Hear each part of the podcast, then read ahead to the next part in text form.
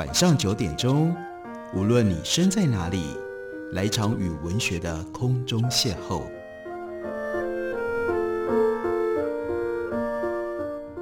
杨照谈书，邀您一同遨游文学世界，认识古今中外的经典之作。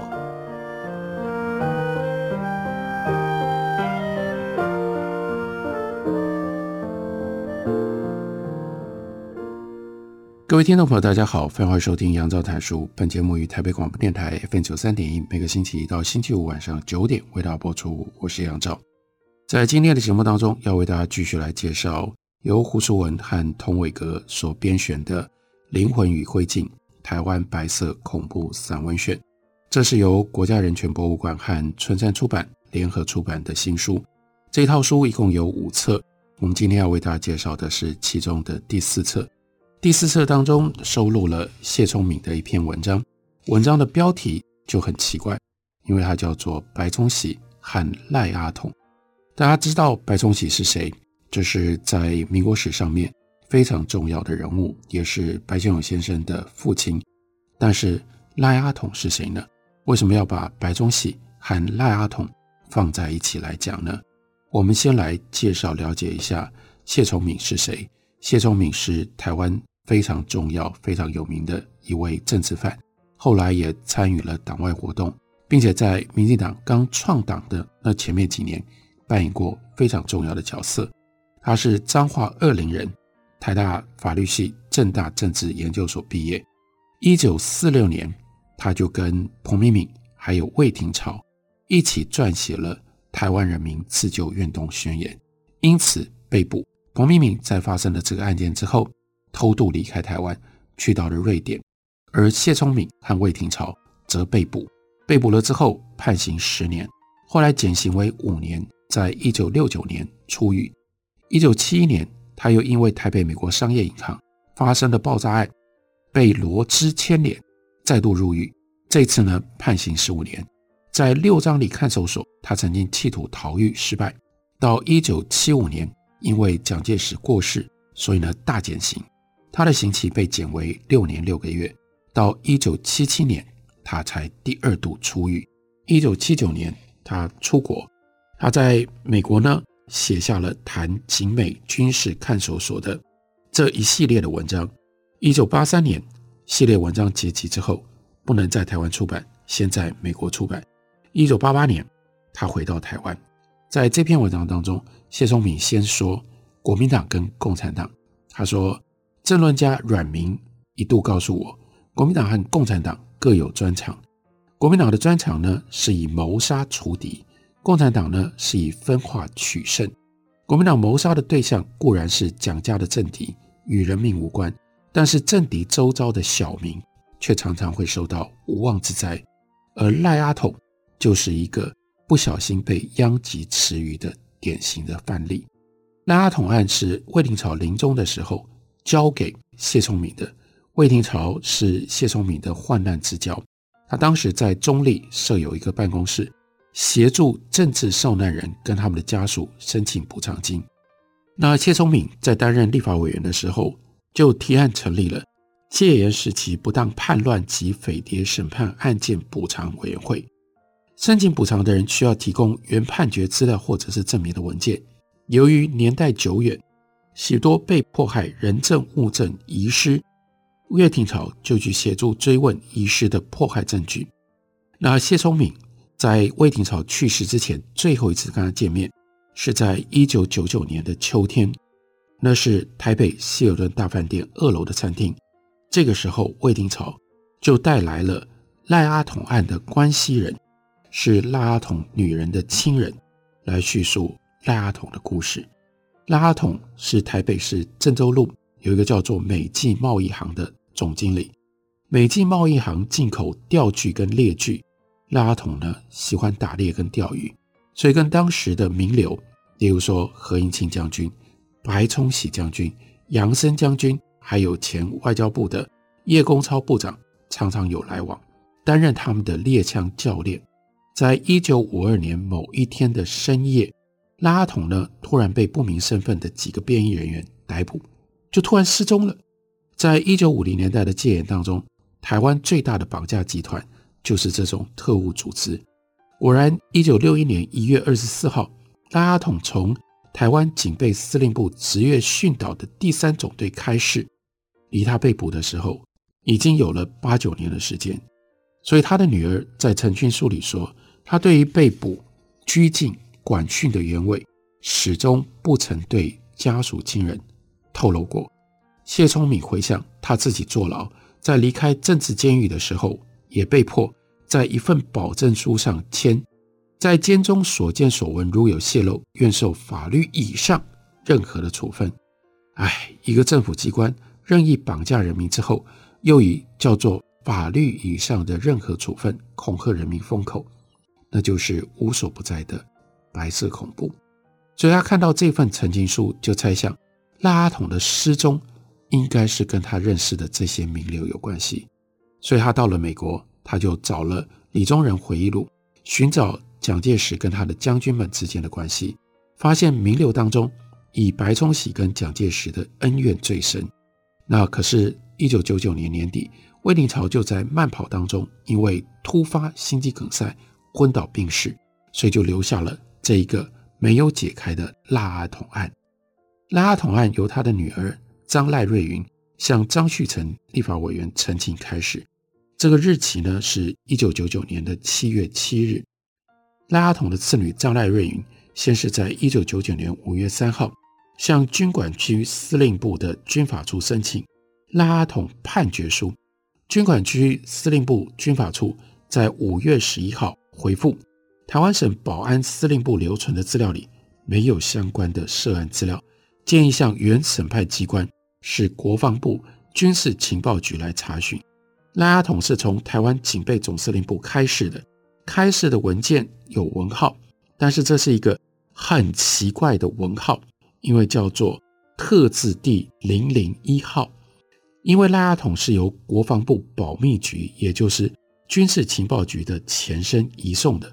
换句话说，赖阿统是由国防部军事情报局逮捕，逮捕的理由那就应该跟国家安全有关的政治因素。所以，这个勇敢的女儿张赖瑞云。就得到了张旭成委员的支持。七月七号，向国防部军事情报局陈请，索取拉阿统案的档案。军事情报局在七月十九号回复，回复就说，在本局现存档案，确无台端之父腊阿统遭受羁押等相关资料可循，也就是军事情报局也没有任何腊阿统的资料。不知道腊阿统是由谁移送到军事情报局，也不知道，也不知道为什么军事情报局会羁押了赖阿统，更不知道在释放了赖阿统之后，有这个负责监视的叫任厂长这个人。再来怎么办呢？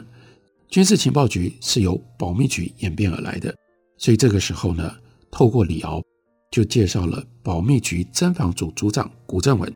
谢松敏曾经安排李敖跟古正文到立法院为李登辉是否参加共产党的听证会作证。古正文组长透露，军事情报局龙潭营区还羁押着蒙古籍的俄国军官，叫做图弼。所以呢，谢聪敏在立法委员的任内约了《中国时报》的记者张品仪到龙潭营区去采访图弼空军少校。这个人当时。已经被囚禁四十年，是在台湾籍的政治犯林书扬之外，这是外国籍的，但是却在台湾坐牢最久的一个政治犯。这个图弼呢，跟赖阿统一样被囚禁，但是没有判决书。图弼又是什么样的人？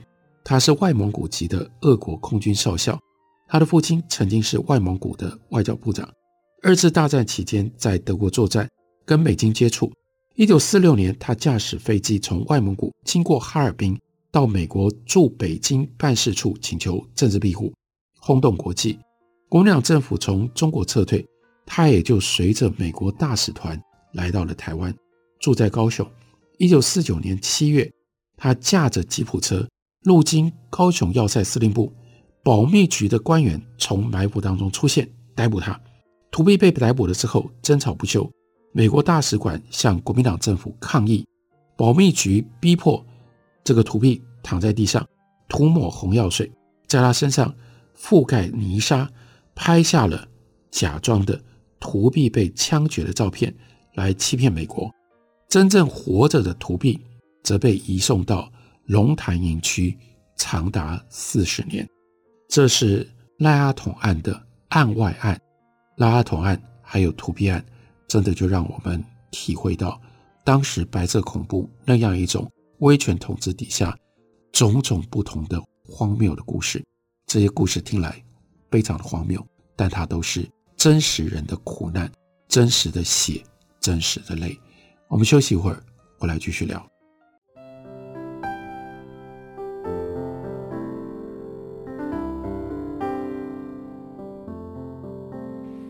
见台北的身影，拥有颗热情的心，有爱与梦想的电台，台北广播。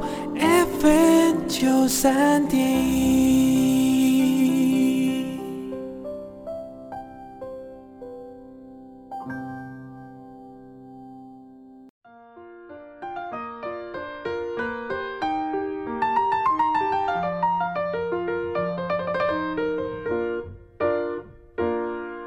感谢你继续收听杨照谈书。本节目以台北广播电台 FM 九三点一，每个星期一到星期五晚上九点为大家播出到九点半。今天为大家介绍的是《灵魂与灰烬：台湾白色恐怖散文选》当中的第四册。第四册收录了谢聪明的奇文。之所以奇文，并不是因为他故意写得非常的奇特，而是他记录了台湾在白色恐怖时期简直匪夷所思的案件。他讲到了赖阿统案，赖阿统案牵涉到了保密局的古正文组长。谢聪敏向古正文求证赖阿统案，结果呢，古正文竟然承认他曾经奉命要暗杀白崇禧，因此逮捕了渔猎用品店的老板老赖。古正文还曾经口述三次制裁白崇禧致死的故事，刊登在他的叫做《白色恐怖秘密档案》当中。不过，这个故事后来在白先勇跟廖彦伯所合写的《四十年悲欢离合》当中。白先勇认为这不是事实，这我们就存留，让大家可以自己去参考。那古正文的这个故事跟赖阿统之间的关系是什么呢？白崇禧在抗战当中立有大功，不过根据李敖跟汪荣祖所写的《蒋介石评传》，一九四八年十二月二十四号，白崇禧在武汉拥有大军，却密电告诉蒋介石应该要停止军事活动，这叫做害进电事件。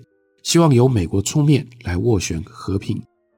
十二月三十号，白崇禧又派了另外一份电文，要求蒋介石趁早英断，也就是要求蒋介石下野。美国驻华大使斯托雷登当时他想要以李宗仁跟白崇禧，也就是所谓的桂系作为中心来建构第三势力，所以就形成了蒋介石对于李宗仁、对于白崇禧耿耿于怀，中间。非常非常严重的心结。白崇禧来台的时候，他失去了海南岛的军队，跟何应钦将军打猎是他生活当中的一大乐趣。他们两个人呢，就聘请卖猎枪的美济贸易行总经理拉阿统作为他们的打猎师傅。拉阿统是定居在台北的客家人，为人豪爽，交友广阔，在客家宗亲当中人缘很好。戒严时期呢，交友广阔就会变成。罪名，蒋介石得到的一则情报说，白崇禧不甘寂寞，他想要在客家人当中发展组织，再造势力。他的联络者就是一名客家人，在台北郑州路所经营的渔猎用品店。这则情报勾起了蒋介石的新仇旧恨，所以蒋介石呢就电召保密局局长，当时是毛人凤，要他去查办。在白色恐怖当中，许多政治破坏。都是由蒋介石父子亲自指挥的。毛人凤把查办的任务就交给当时的侦防组长古正文，告诉古正文，领袖认为老妹子可能谋叛，你去调查。保密局奉命跟监十几名政治敏感人物，白崇禧是其中的一个，他的代号就是老妹子。根据古正文的口述记录，暗杀工作执行了三次。第一次呢，侦防组从邻居得知拉阿统有一个嗜好，天气好的时候喜欢赶早骑脚踏车到处逛，所以古正文就派两个人骑脚踏车在郑州路跟中原路路口去守候。拉阿统骑车出来就被守候的人员撞倒，制造假车祸，跟拉阿统争吵。拉阿统这个时候要求到警察局理论，三个人走到预先埋伏的侦防车前面，制造假车祸的这两个人。立刻就把赖阿统架了起来，推进了侦防车，然后亮出他们的证件。古正文组长就在侦防车上等待。赖阿统惊愕的辩解，他是生意人，没有犯法。不过，根据赖家女儿赖瑞琪的回忆，他的父亲赖阿统是在半夜失踪。那谢聪敏告诉赖瑞琪古正文所说的故事，这个女儿回想当时还在小学读书，有早睡的习惯。清晨醒来，父亲就已经不在了。古正文的回忆是：拉阿统被捕了之后，他问他，白崇禧常常到你店里活动，买了多少枪弹？拉阿统非常谨慎地说：白将军自己有猎枪，所以来店里只买散弹。拉阿统坚决否认这个猎具店呢是政治活动的基地，也没有客家组织。根据赖家女儿回忆，很多亲友接下来陆续被逮捕。而且呢，常常被施以酷刑。古正文提出侦查结果，就由毛人凤转呈给蒋介石。蒋介石不满意，就跟毛人凤施压说，事情没有那么简单。